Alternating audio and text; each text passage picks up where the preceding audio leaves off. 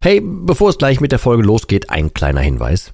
Ich lade dich herzlich zu meinem kostenlosen und brandneuen Webinar ein, wie du die Alkoholsucht dauerhaft hinter dir lässt. Es ist vollgepackt mit Einblicken, persönlichen Geschichten und praktischen Tipps, wie du diesen blöden Alk endlich dauerhaft hinter dir lassen kannst. Ohne Verzicht und ohne ständige Rückfälle. Melde dich gern kostenlos an unter www.drymind.de slash Webinar und such dir einen für dich passenden Termin aus. www.drymind.de slash Webinar und ich freue mich, dich dort zu sehen. Und jetzt viel Spaß mit der Folge.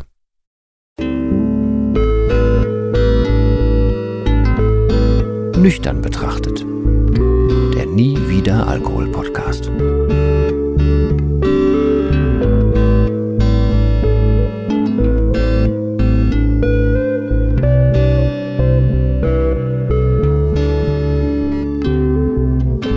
Ja moin und herzlich willkommen zu einer weiteren Folge von Nüchtern betrachtet.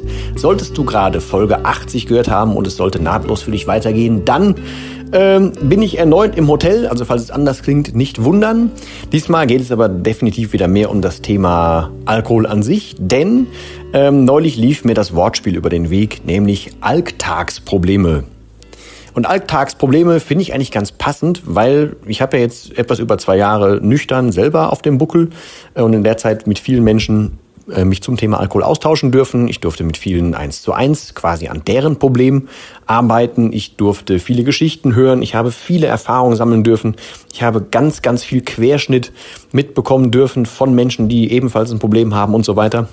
Und ganz oft höre ich immer und immer und immer und immer wieder, die, so Dinge wie, ey, ja, ich will doch einfach abends nur ein bisschen Entspannung, ich will mal wieder diese Leichtigkeit im Kopf spüren, ich will nicht mehr an Probleme denken, ich will endlich mal wieder schlafen können, solche Dinge. Ähm, und das sind für mich erstmal, wären das Dinge wie Alltagsprobleme. Da man aber, um diese, diesen Alltagsproblemen zu entkommen, ja zum Alkohol greift, fand ich dann Alltagsprobleme tatsächlich relativ passend. Ähm, und ich will in dieser Folge einfach nur nochmal auf so ein, so ein, so ein, ja, ein Bildnis ist es nicht, aber auf ein, ein Bild eingehen, damit du das auch nochmal vielleicht ähm, ja, etwas anders selber darstellen kannst. Weil eine Stütze, sowas, wenn der Alkohol deine Stütze sein soll, bei irgendwas, wenn er dich bei irgendwas unterstützen soll, wenn du mit einem Ziel trinkst, dann bist du halt dem Alkoholproblem viel, viel näher, als dir wahrscheinlich lieb ist oder als du dir eingestehen möchtest. Und äh, wer mich auch kennt, der weiß, dass ich immer so mit, mit Pro- und Kontralisten arbeite. Ähm, und egal, was du mir an, an äh, Argument pro Alkohol nennst, ich werde immer irgendeine Möglichkeit finden, das negativ zu deuten. Und das im Endeffekt so zu zerlegen, dass nichts, aber auch nichts an dem Alkohol gut ist. Und das würde ich an so einem simplen Beispiel nehmen. Stell dir mal vor, du hast jetzt, ich hatte das zum Beispiel früher, ne? deswegen komme ich auf dieses Beispiel. Ähm, du willst irgendwie beruflich oder musst beruflich irgendwie was vortragen, musst in eine Gruppe von Leuten, musst in ein Meeting, keine Ahnung was, und dann willst du da um, um, unbedingt abliefern. Nehmen wir jetzt einfach mal als simples Beispiel, also kannst du auch ummünzen auf egal was anderes, aber wir nehmen mal eine Drucksituation. Ne, kannst du auf egal was, was äh, adaptieren. In diesem Fall einfach mal, um das plastisch darzustellen. Also du willst vor Leuten sprechen und du traust dich es eigentlich nicht so. Oder du hältst eine öffentliche Rede und dann gibt's so den obligatorischen Sekt davor, um sich Mut anzutrinken. Wer kennt das nicht, ne? Also dieses typische Mut antrinken für egal was. Was passiert denn da dann eigentlich? Und das ist der Gedanke, den ich dir sonst eigentlich mitgeben möchte.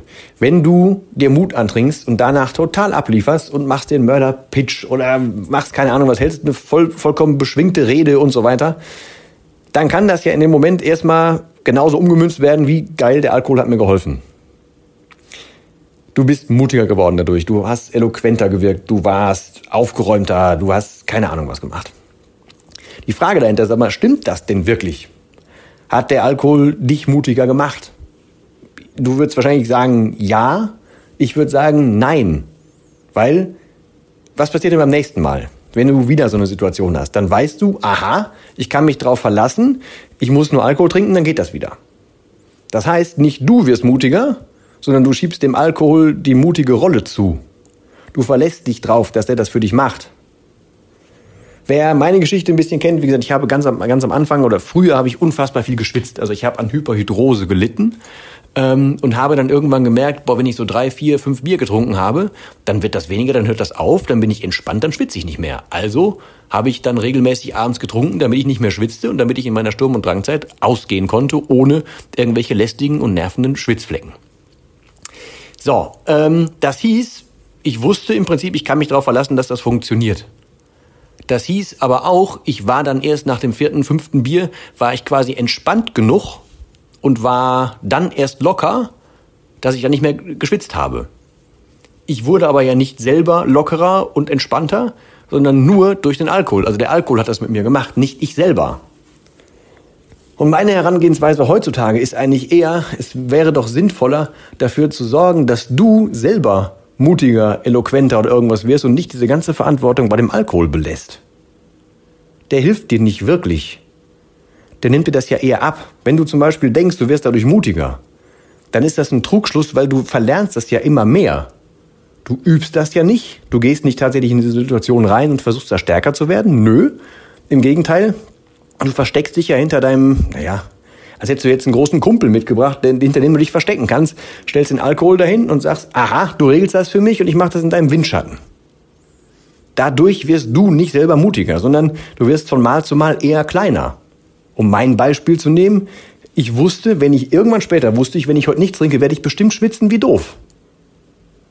Hat es also nicht besser gemacht, sondern mich nur rein, weiter rein verstärkt. Und aus heutiger Sicht weiß ich, dass das der erste große positive Trigger war, der bei mir im Kopf einfach gesagt hat, ja geil, neben dem Wissen, dass Alkohol eigentlich erstmal nichts Böses ist, also was ich dachte damals, weil ich dachte ja, Feierabendbierchen ist halt normal, ähm, habe ich mir dann eingeredet, geil, der hilft mir.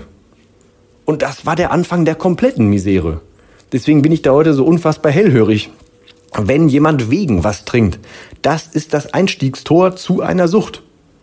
Das wird von Mal zu Mal größer und das kannst du von Fall zu Fall neu justieren, von Fall zu Fall aufaddieren, dass wann immer du von einer Sache gemerkt hast, oh, da hilft er mir vielleicht, dann nimmst du das für das nächste Problem auch nochmal und für ein ganz anders gelagertes Problem auch nochmal. Und du findest, wenn du es möchtest, findest du immer irgendeine vermeintliche Lösung im Alkohol, der dich aber einfach nur davon ablenkt, an dein Problem zu gehen.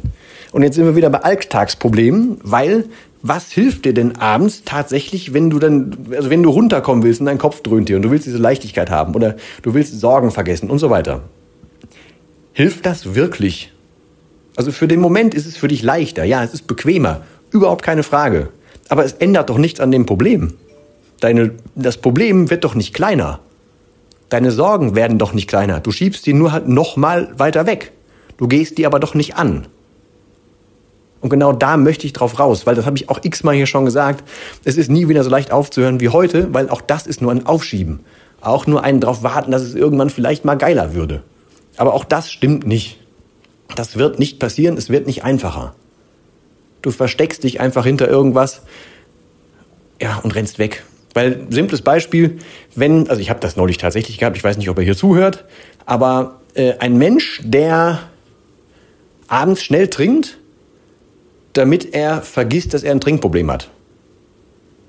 Das ist eine Logik, die, glaube ich, können nur Menschen wie wir, die diese sinnlose Alkohollogik irgendwie verstehen können oder mal gefühlt haben. Das kannst du ja keinem normalen Menschen erklären. Äh, aber wenn man so denkt, ne? also wenn man wirklich in sich quasi in Perpetuum mobile schafft, dass man trinken muss, dann wäre doch die einfache Lösung, ey, du musst dann da dran gehen, nicht mehr zu trinken, beziehungsweise, um das Beispiel komplett etwas größer aufzuziehen, wenn du ein Problem hast, wegen dem du trinkst, dann geh verdammt nochmal das Problem an und trink das nicht weg. Du musst irgendwann an diese Lösung. Wenn du zum Beispiel, ich habe auch viele, viele Zuschriften von jungen Müttern bekommen, wenn du als junge Mutter überlastet bist mit Kind, Haushalt, Job, Mann, keine Ahnung was, und du deshalb gerne abends trinkst, um runterzukommen, dann ist doch nicht der richtige Schritt, zum Alkohol zu greifen, sondern der richtige Schritt, irgendwann zu sagen, alter Schwede, ich bin hier überlastet, das muss sich ändern. Das bleibt ja nicht aus, das muss so oder so irgendwann gemacht werden, weil es kommt doch noch mehr darauf, du, du verquarst, doch noch mehr Energie ins vielleicht in das Verstecken deines Alkohols oder in das nächtliche Aufräumen im Körper, nachdem du den Rausch hattest, oder um das, äh, um das, das schlechte Gewissen zu bewältigen und so weiter. Es wird weder, gibt dir das irgendeine Leichtigkeit tatsächlich, noch gibt es eine Entlastung, noch bringt dich das in die Nähe der Lösung des Problems. Es führt dich einfach immer nur noch weiter rein und zehrt noch mehr Energie. Und das ist in sich total bescheuert. Also Entschuldigung, dass ich das so sagen darf, aber äh, sagen will, aber es ist in sich total bekloppt. Man möge mich gerne widerlegen, aber das macht für mich halt rein logisch anders überhaupt keinen Sinn. Ich hoffe, dass ich das ein bisschen darlegen konnte und dass, dass Alltagsprobleme super schnell zu Alltagsproblemen werden können.